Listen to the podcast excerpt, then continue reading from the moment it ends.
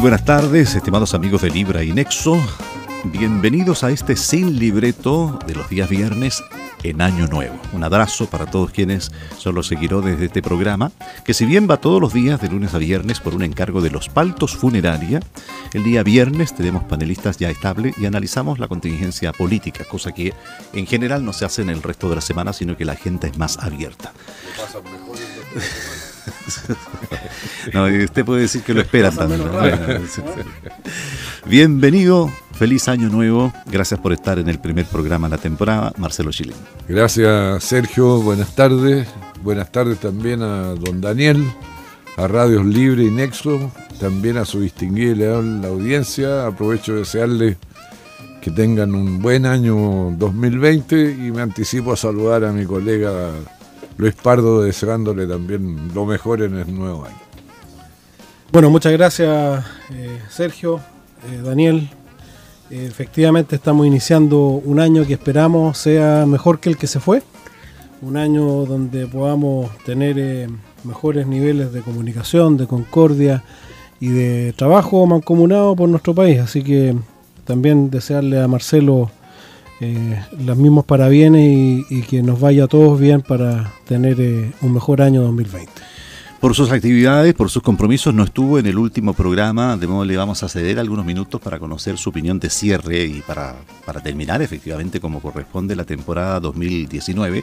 Rápidamente hicimos un pequeño recuento donde el año iba como cualquier otro, desde el ámbito legislativo, que es lo que aquí comentamos, revisando nuestra pauta, y hablamos de enero, marzo, abril, mayo, junio, julio, agosto, septiembre y la primera semana de octubre, cuando hablábamos entre la pugna del Tribunal Constitucional y la Corte Suprema. Estábamos hablando de la modernización laboral, pasamos también por la reducción parlamentaria. En el medio, las elecciones del Partido Socialista, en fin, control de identidad, reconocimiento al genocidio de los pueblos originarios, el proyecto de pensiones, los famosos medidores de energía eléctrica y un montón de cosas y hasta que llegó el 18 de octubre y ahí se nos fue muy rápido en esto que se ha llamado crisis social. ¿Qué le queda? Me imagino que también algunas palabras para este estallido social, pero desde el ámbito legislativo, su trabajo, el año 2019, diputado Pardo. Bueno, yo creo que en general, eh, y tiene mucho que ver con la crisis social, nosotros enfrentamos eh, un, un nuevo gobierno que obtuvo una amplia mayoría, pero que no tuvo la misma mayoría parlamentaria. Eh, vivimos, por lo tanto, eh, la frustración de que muchas de las promesas del nuevo gobierno no se podían implementar porque no, no estaban los votos y, legítimamente eh, la oposición no otorgaba los votos para muchas de las reformas, entre ellas la tributaria y la previsional, que, era muy importante y que tenía mucho que ver justamente con cómo satisfacer eh, estas demandas sociales.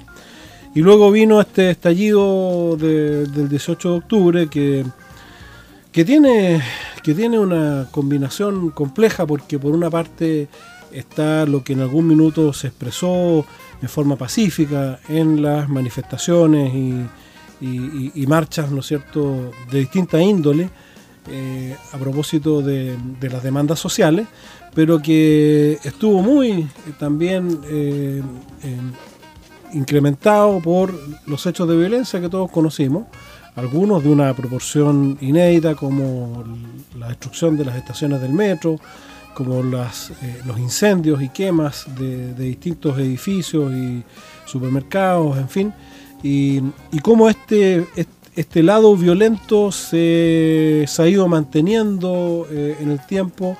En algún minuto, yo creo que por una táctica de los violentos y no por culpa de los pacíficos, eh, eh, metido entre medio de las manifestaciones y, aprovechando y generando esa, esa situación de, de, caos, ¿no es cierto? Hoy día muy aislado, hoy día lo que vemos son manifestaciones violentas y vemos una ciudadanía que está con justicia muy expectante de ver si realmente vamos a dar o no las soluciones que ellos están esperando a, los problemas que hoy día se han ido decantando y que están sobre la mesa y que son básicamente eh, el tema de, las pensiones, el tema de la salud, que es otro, otra área que requiere de una reforma profunda, al igual que pensiones, y, por lo tanto, eh, sin lugar a dudar, lo que nos queda del año 2019 es este estallido crisis social que cambió la agenda no solo del gobierno, eh,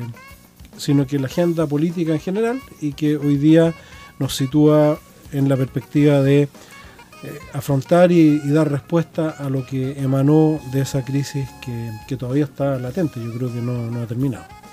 Bueno, en, el programa pasado conversamos ampliamente también con el diputado Chilin al respecto de este pequeño resumen, mirada respecto del ámbito legislativo y también de las demandas sociales del año 2019.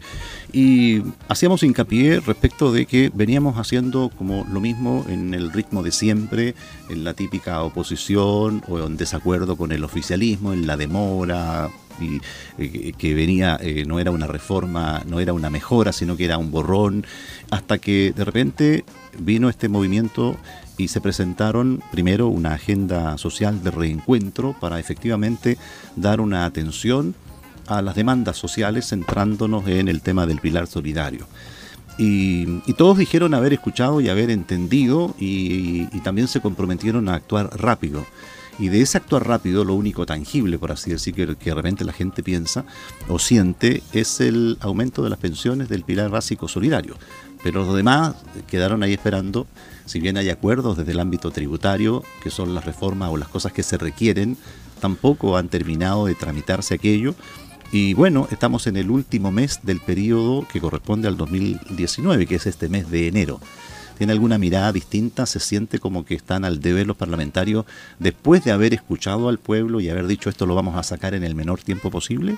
Yo creo que sí, yo creo que hay una deuda de todo el sistema político.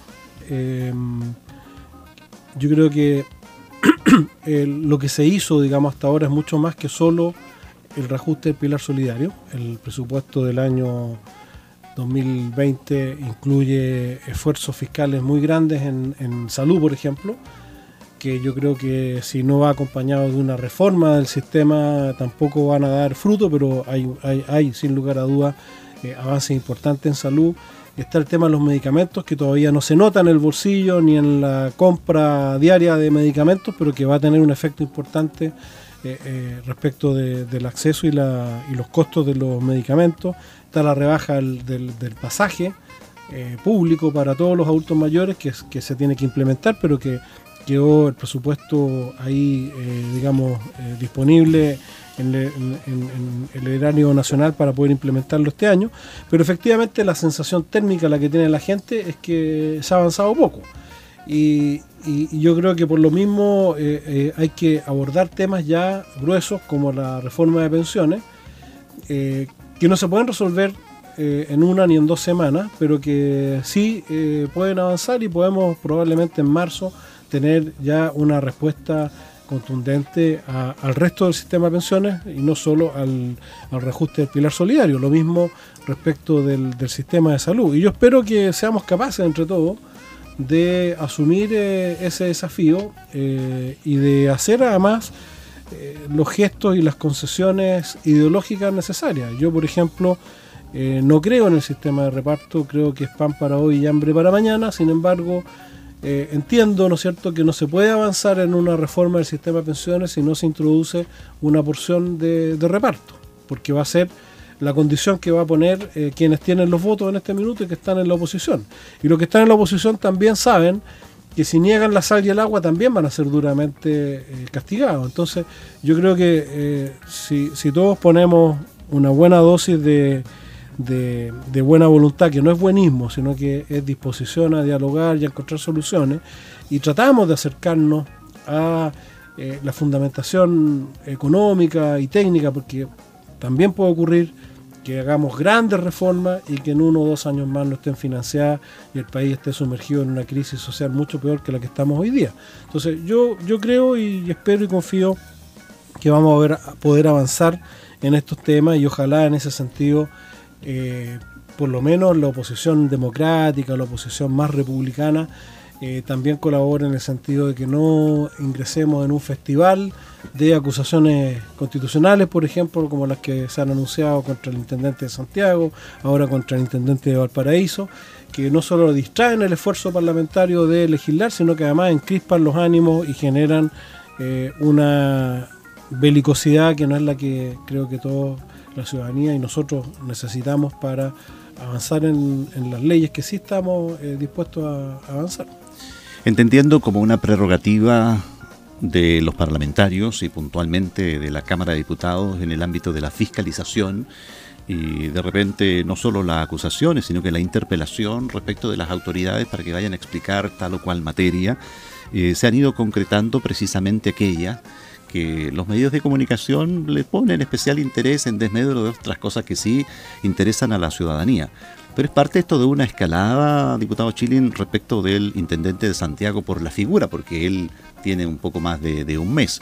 Y de paso, alguien a quien usted ha cuestionado desde su asunción en el cargo, el intendente Martínez de, de, Valparaíso, pero que también ya se anuncia, lo dijo ayer el diputado Ibáñez, que está en la, en la mira. Y además también quieren a ahora, entonces finalmente en lo que resta de enero nos vamos a quedar en eso que entendiendo es un derecho que tiene la Cámara de Diputados, Marcelo. Sí, un derecho y yo creo que, bueno, si no nos gustan las cosas que están escritas en la Constitución hay que cambiar la Constitución, pues si no nos gustan las acusaciones constitucionales, eliminémoslas y reemplacémoslas por otra cosa. Eh, Ahora, sin perjuicio de eso, eh, yo no estoy seguro de que este camino de las acusaciones constitucionales sea muy contribuyente a superar el, momento en que estamos, en general. Pero al mismo tiempo me doy cuenta de que hay una... Eh, sensibilidad muy grande frente al problema de violación de derechos humanos y esto ha ocurrido, con la desgracia de que el intendente Guevara, cuando llega al cargo, él mismo defiende el derecho a manifestarse, diciendo que no se entiende una democracia sin el derecho a manifestarse y que sería una falsa democracia. Son casi literales sus palabras que estoy tratando de reproducir. Y de pronto, a título de escopeta, sale con este tema del copamiento de la Plaza Italia y en vez de lograr disuadir a las personas de ir a la Plaza Italia o de la Baquedano o de la Dignidad, como la quieran llamar, es como una convocatoria y llegan miles de personas. Lo digo porque después de que me fui de aquí ese viernes, llegué a Santiago y me encontré con la sorpresa de la tremenda concentración ahí en la Plaza Italia y es donde se produce el desgraciado hecho del choque entre los dos vehículos de carabineros que terminan aplastando a un joven, creo que era de apellido Pérez, si no recuerdo mal, que ya, bueno, se da pábulo a la crítica exacerbada, ya, ya, ya, ya lo que estamos ahora de la idea de la acusación constitucional. Bueno, yo no estoy seguro de que sea una buena idea, la verdad.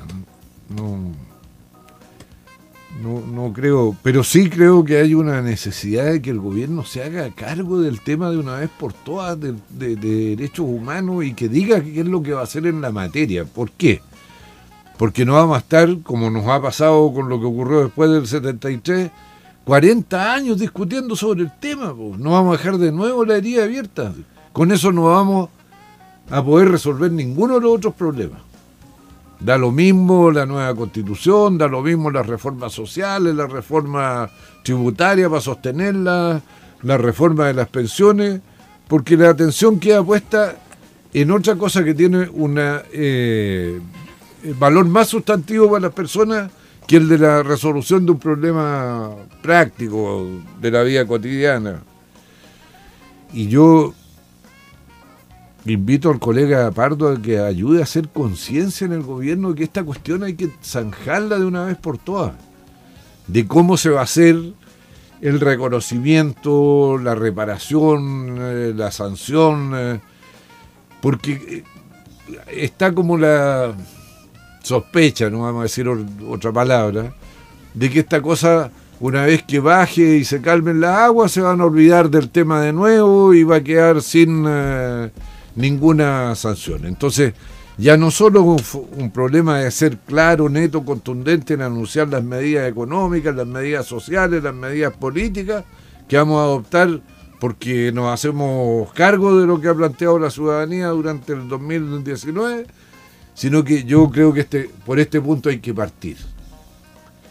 Ahora, sobre el señor intendente Guevara, tuvo además la mala fortuna de que el sorteo de la comisión eh, que hace el informe para la cuestión previa probablemente lo va a recomendar a favor, porque toda gente eh, que tiene, bueno, una especial preocupación por el tema de los derechos humanos, los diputados Lorenzini, Ortiz, eh, y el otro, no me acuerdo quién era.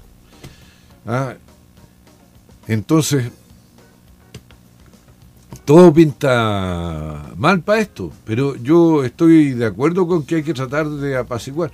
Lo de las interpelaciones que se avecinan no me preocupa tanto, yo creo que incluso el ministro de Hacienda se lo tomó de súper buen talante, porque dijo esto me va a permitir explicar lo que estamos haciendo, nos va a permitir también a nosotros preguntarle sobre cosas que están en el aire porque se hablaba de una segunda reforma tributaria, usted se recordará, saber de una vez por todas si la va a ver, no la va a ver, a dónde vamos a poner el ojo para eh, nuevos impuestos que permitan hacer una recaudación que nos permita mantener el equilibrio fiscal y finanza sana del Estado y que nos permita meternos en las leyes de verdad. Yo eh, el próximo, la próxima semana espero ingresar a trámite una reforma a la ley 20.393 que establece la responsabilidad penal de las personas jurídicas en tres o cuatro delitos. Vamos a tratar de ampliar ese catálogo. No porque estemos contra la empresa o contra el capitalismo, porque queremos un capitalismo con empresas honestas, que tengan ética, que tengan responsabilidad social, ¿ah? que tengan... Eh, eh, empatía con aquellos a los cuales les venden sus bienes y servicios. Y para eh, sorpresa de la gente, este proyecto que lo elaboré yo, con asesores por supuesto, me lo ha firmado el presidente de Renovación Nacional. Y no es contra el capitalismo, le reitero, ni contra las empresas, pero es contra conductas abusivas e incluso a veces delictivas. Y eso yo creo que es más importante como labor legislativa que andar eh, llamando a, acusaciones constitucionales a todo el mundo, porque ahora esta contra el intendente Martínez, eh, bueno, yo realmente creo que ya es, ahí sí que ya es como chacota la cuestión, no, no Ahora, en este caso. Yo esa no, tengo ninguna convicción de, apoyarla, ninguna. Cuando se habla de, los derechos humanos, entendiendo de que es una, prioridad respecto de las responsabilidades cuando existen estos casos, pero finalmente es muy difícil establecer, porque volviendo a lo que sustanciaría la última, el intento de acusación contra el intendente, eh, esto ocurrió después de un ataque básicamente a lo que fueron las dependencias de la Intendencia. Entonces, cuando se, y bueno y de ahí resultó otro muchacho también con, mm. con, según dicen con pérdida de su visión por una bomba lacrimógena. Pero si esto es una seguiría de cosas de hechos que no tienen que ver con manifestaciones libres porque la convocatoria en la intendencia de Valparaíso no fue para enarbolar banderas fue para apedrear cierto y hacer este tipo de cosas. Entonces como que se busca una respuesta... Por eso que son cosas distintas las dos, porque en el, en el caso de Santiago efectivamente ocurrió que un intendente que estaba convencido de la necesidad de dejar expresarse libremente las manifestaciones y a los manifestantes y que su convicción era que sin eso la democracia era imperfecta, termina diciendo mejor ya se acabaron la... y todo esto a raíz de un acto cultural que convocó un montón de gente y después salió José Antonio Cas diciendo no tienen autoridad para prohibirlo lo que no autorizaron ni para impedirlo.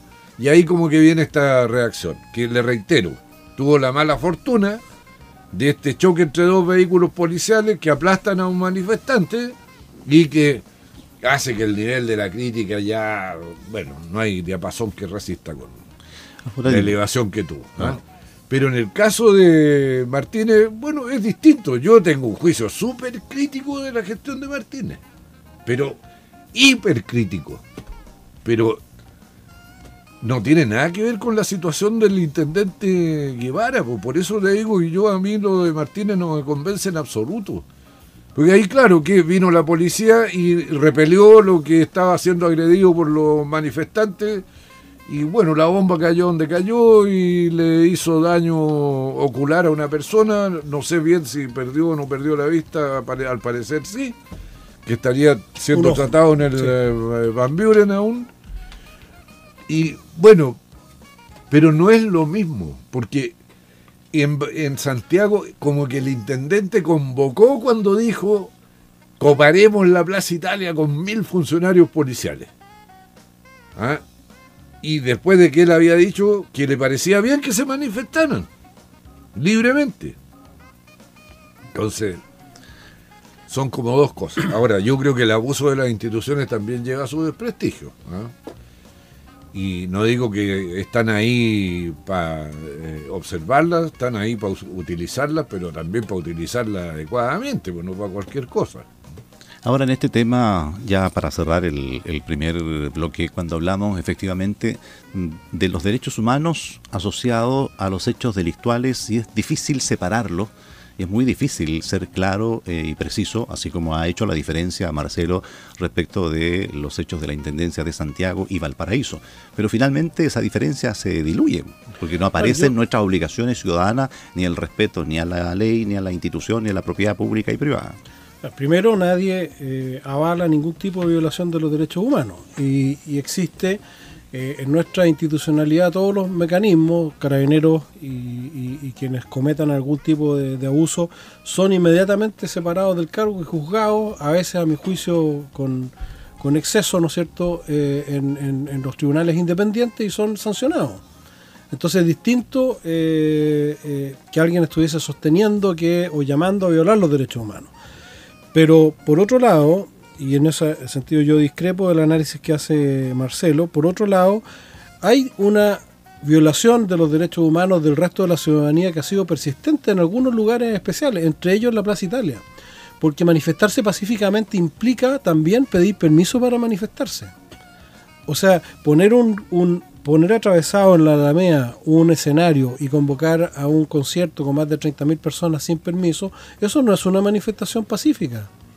E, eso es una vulneración también de todas las normas mínimas, ¿no es cierto?, de, de convivencia que deben regir dentro de una ciudad tener en las condiciones que tienen el monumento vaqueano y tomarse ese espacio público al punto que hoy día hay bancos que han cerrado sus sucursales en ese lugar, hay comercio que ha dejado de operar en ese lugar y que, que está generando eh, una alteración no solo de la vida cotidiana de quienes viven ahí, sino que además está generando un daño gigantesco a muchas personas que, se han visto eh, vulneradas por esto. Pueden, haber sido desafortunadas eh, la comunicación verbal del intendente Guevara, decir que va a, proteger o copar policialmente la plaza, pero eso no merita una acusación constitucional y no justifica en absoluto el hecho de que supuestamente esas manifestaciones sean pacíficas porque no lo son. Eh, son menos violentas que las que ha enfrentado persistentemente el intendente Martínez en Valparaíso, pero son manifestaciones donde hay encapuchados, donde hay interrupción del tránsito, donde hay una alteración de la vida cotidiana de ciudadanos que también tienen derecho a funcionar en paz. Tenemos más temas, espérenos una breve pausa y ya vamos a la segunda parte de este Sin Libreto de los días viernes.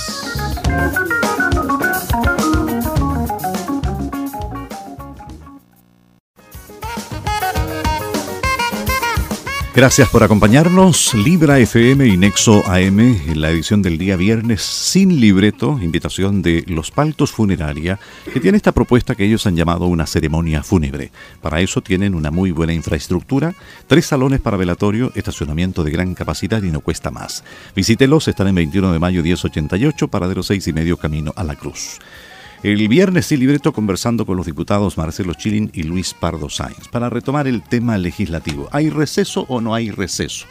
Un colega suyo, el diputado Celis, se presentó un proyecto para, mm, si bien no eliminar, sino que efectivamente que se ajuste a los periodos de vacaciones que tiene, decía él, todo el mundo. Algunos hablan de una medida populista, otras que en realidad está establecido así. Y hoy día en la mañana conversábamos con el diputado Verdés y decía, deberíamos aplicar el estatuto administrativo para quienes somos trabajadores del Estado de Chile y hemos tenido otras cosas y la verdad me corresponderían como 25 días hábiles de vacaciones. ¿En qué está? ¿Tiene? ¿Es sano eso, Marcelo, su opinión respecto de este proyecto o si efectivamente va a haber receso en febrero?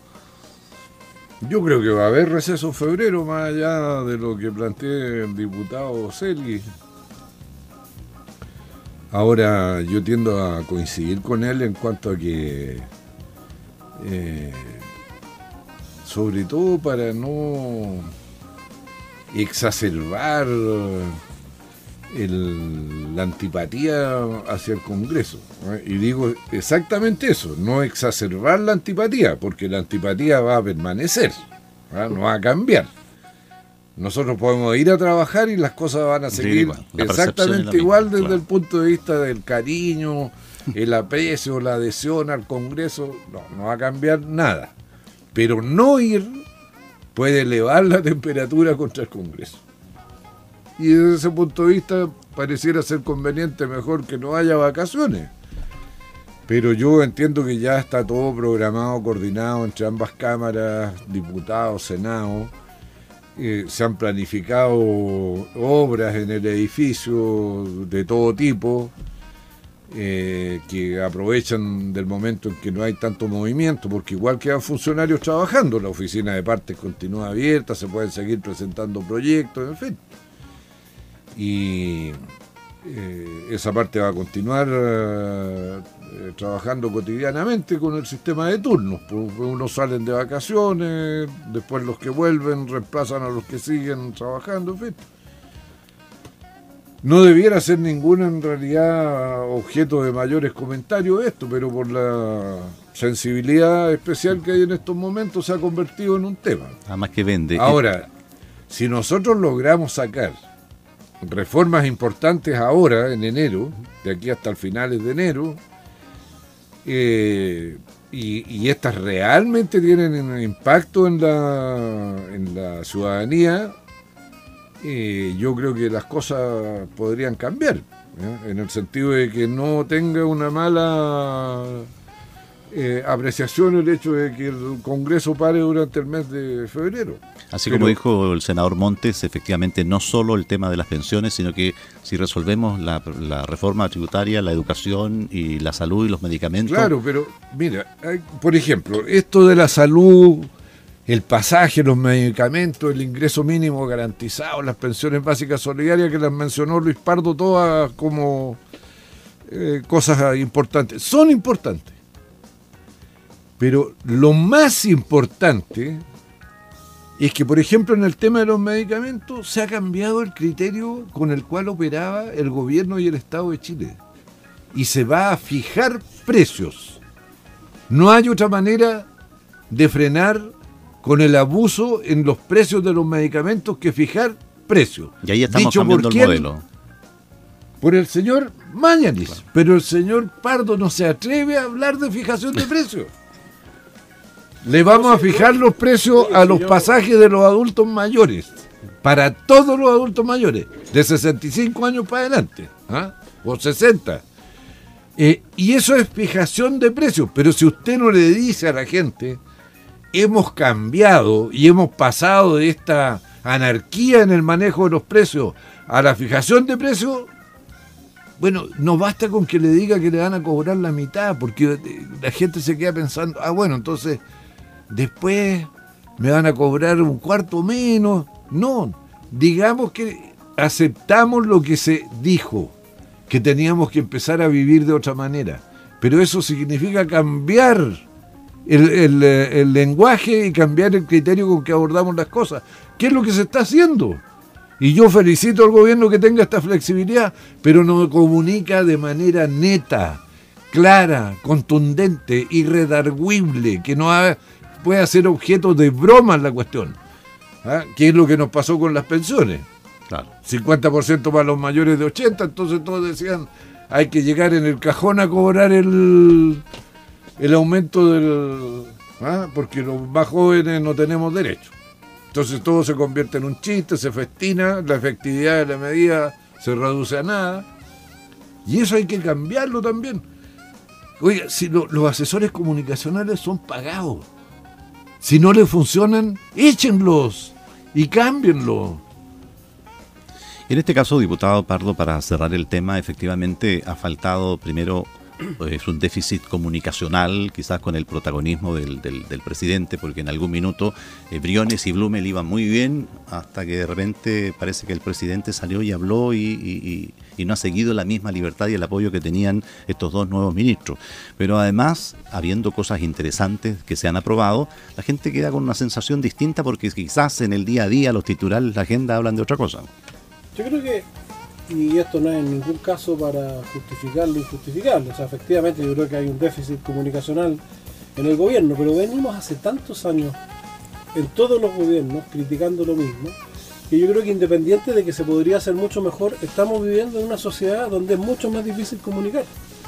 Eh, yo cuando converso con la gente y empiezo a explicar lo que significa cada una de estas cosas, eh, cada una de estas medidas, que efectivamente son importantes, pero no son todas porque vienen otras detrás. Eh, recién como que después de una no Sabía, dice. Claro, ah, sí, pero sabían, pero no lo habían procesado, no habían juntado una cosa con otra.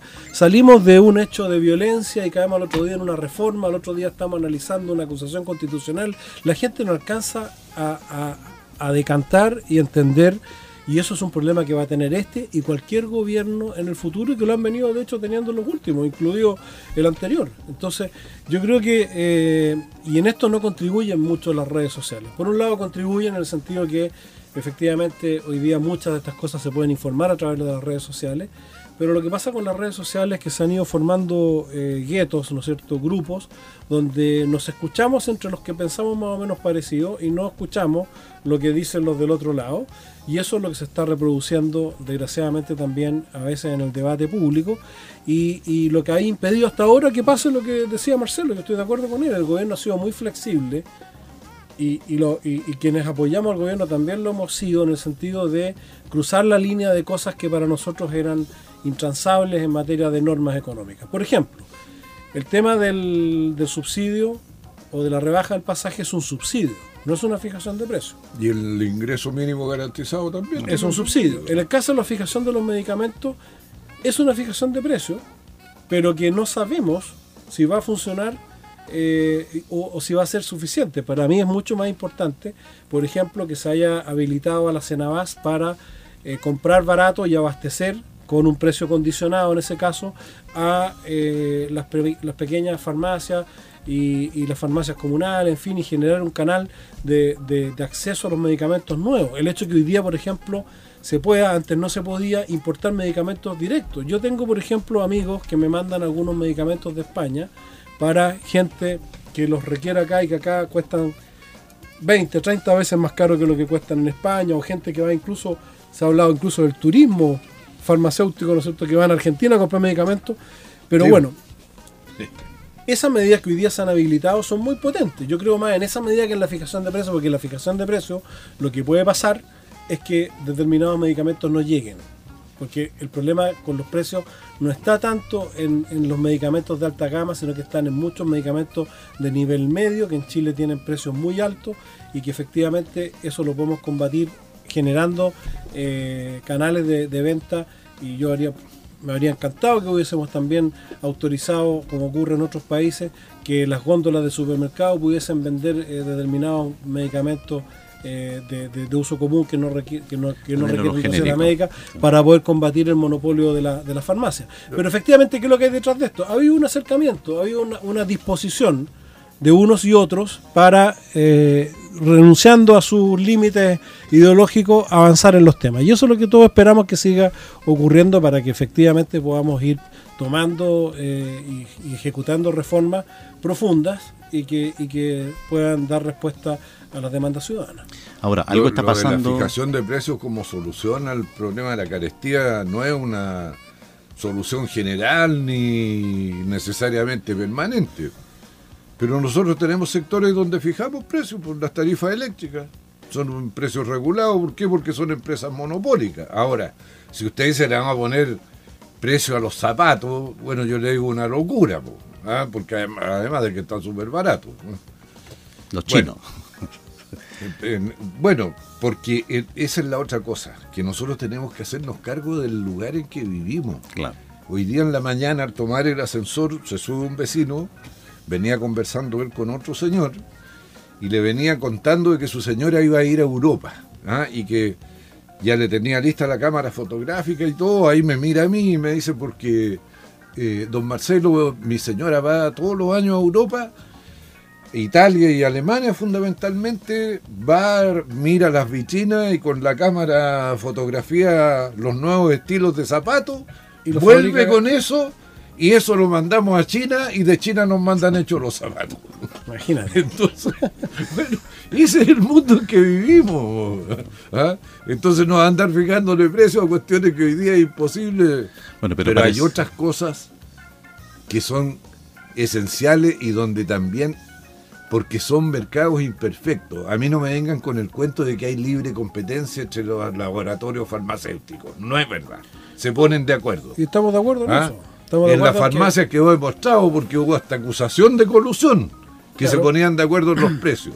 Y cuando usted tiene dos, tres grandes empresas grandes por rubro, aunque no se pongan de acuerdo por teléfono o por email, le van a mirar los precios al otro y ponen sus precios. Hay que, por eso que hay que ponerle pena de cárcel a la colusión, que está dentro del, proyecto también del gobierno y el que tú presentaste, me imagino. Sí. Pero también hay que incentivar la competencia. Eh, no nos podemos quedar solo en las medidas represivas. Pero hay sectores donde hay que romper la barrera del de la... Bueno, parece que ya hay algunos efectos porque se, conocía esta semana que uno de los dueños de Socofar, que realizado a, a, Cruz Verde, está vendiendo ya la última parte que queda y parece que efectivamente el negocio ya dejó de ser al menos rentable. O sea, sigue siendo rentable, lo que pasa es que era hiper rentable. si dejan de ser rentable estamos haciéndolo ah. muy mal. Cuando están con 14, 15% de margen de ganancia y los reducen a 5%, en Europa los empresarios si llegan a 5% de margen en utilidades se dan con una piedra en el pecho. Aquí no quieren 20, 40. Pero aquí en Chile el promedio está en el 7% el, promedio de utilidades reales, digamos. Bueno, al menos en el retail. Pero hay, pero hay eh, claro, hay, hay sectores donde hay una concentración, eh, como el caso de la farmacia, donde eso eh, obviamente es distinto. Y, en la construcción, en la construcción nadie hace negocios por menos del 35% de margen. Bueno, sigamos el, desde aquella reunión y acuerdo de madrugada donde se estableció un plebiscito en que se viene hablando de eso y ahora con mayor interés respecto de cómo lo vamos a hacer, independiente de que sea oficializado, de que el domingo 26 de abril será este plebiscito de entrada, primero que va a ratificar lo que se supone ya sabe y que la gente quiere. Pero se ha armado una suerte hoy día bajo una elección normal, común y corriente, liderada por los partidos políticos, y el CERVEL ya dio una suerte de cronograma. Y hoy día estamos peleando por la campaña, por la franja, por cómo lo vamos a hacer, con el financiamiento que va a tener. Se le está pidiendo al gobierno, dígame cuántos son los recursos que, que van a gastar. Esto partiría el 27 de marzo, esta franja gratuita bueno, el 27 de enero se va a publicar los padrones electorales auditados. Se supone que esta es una inscripción eh, automática, por lo tanto seríamos como 15 millones, 16 los que tendríamos opción de, votar. ¿sí? Y, veremos qué pasa entonces, porque va a seguir siendo voluntaria, a menos que se haga algún proyecto distinto, que me imagino no va el camino pensado en eso para el plebiscito. Pero ya los partidos están buscando a su gente y para promover entonces se ha formalizado hoy el Chile a prueba, que es la propuesta que hace el PPD, el PR, el PS y algunos independientes. Por ahora no está el Partido Comunista, pero dice que no está vetado. O sea, ya hay una agrupación Chile por el sí y en la otra vereda no sé si comparten todo, pero también un Chile por el no. O sea, seguro que va a haber personas favorables a una y otra alternativa, pues yo no tengo duda al respecto. Pero ¿Sabes que a propósito que estamos tomando el tema, yo creo que este señor Santa María tiene que ser llamado al orden, porque una cosa es que un organismo sea autónomo y otro es que no tenga que atenerse a la ley. El acuerdo que suscribimos todos para hacer el plebiscito y salir de la duda si de verdad queremos o no queremos una nueva constitución y cómo la queremos hacer y todo lo demás, estableció explícitamente que las reglas se iban a atener a la elección parlamentarias, en particular de los diputados. Y ahí está normado. Quienes pueden votar, pueden votar los extranjeros con residencia mayor a cinco años. Está normado cómo se financian las campañas, está prohibido el financiamiento de empresas. Entonces, todo esto de que es que el plebiscito como que es una cosa de marciano, a mí me sorprende que las autoridades que están llamadas a facilitar las cosas vienen a echarle pelo a la sopa y a ponerle problemas a las cosas. Yo creo que el señor Santa María tiene que ubicarse. Está bien que quiera salir en la tele, pero no a costa de ponerle incertidumbre a procesos de definición del futuro del país que son súper relevantes. Yo realmente no sé, algo voy a hacer, pero voy a manifestar mi malestar con el CERVEL. Alguna cosa voy a hacer desde el Congreso. En este caso, diputado, su mirada es, es igual, porque si efectivamente eso fue un acuerdo que lo se haría más o menos en esa fecha y, se establecerían estas dos preguntas, pero después viene todo un reglamento. Si efectivamente era como la elección parlamentaria, ¿por qué se requiere un reglamento y normas distintas? Yo entiendo que para todas las elecciones, incluidas las parlamentarias que están normadas en, eh, en la ley, eh, el CERVEL emite un cronograma y emite, digamos, un conjunto de normas que son eh, la interpretación de, de, la ley, digamos. Entonces, no tengo claro, no, no, no, no, no tengo claro hasta qué punto lo que plantea Marcelo es un, un exceso de de reglamentarismo por parte del CERVEL. Si es así, me parecería mal, digamos, y si, y si no... Pero, pero si se atiene, disculpa eh, Luis, pero si se atiene la elección parlamentaria, votar por el sí es como votar por una persona. ¿ah? Eh, Marcelo Chilling es sí, el señor Pardo es no, a título ejemplar, no digo que sea así. Está por ahí, pero la regla es la misma, solo que claro, en vez de ir un nombre La parte que a mí me llama la atención es, el que voto extranjero es la única. No, no, no, pero además subdividió el tiempo eh, en, en, un 50% para el sí y un 50% para el no, y un 50% para la opción convencional y, para, y un 50% para la, para la opción convención mixta. Eso a mí me parece mal. Yo creo que debería ser un 50% para el sí y un 50% para el no, y que cada una de las partes abogue por el mecanismo que mejor le parezca. Pero, pero bueno, no, no, lo, que quiero decir es que no, no, no, no, no, no tengo una opinión formada todavía respecto de si el reglamento o, el cronograma que emitió. Sí, es mucho más sencillo la mitad del tiempo para el sí, la mitad para el tiempo para el no, y entre los partidarios del sí definen cómo eh, abogan por la convención constituyente eh, elegida eh, en su totalidad o por la convención mixta.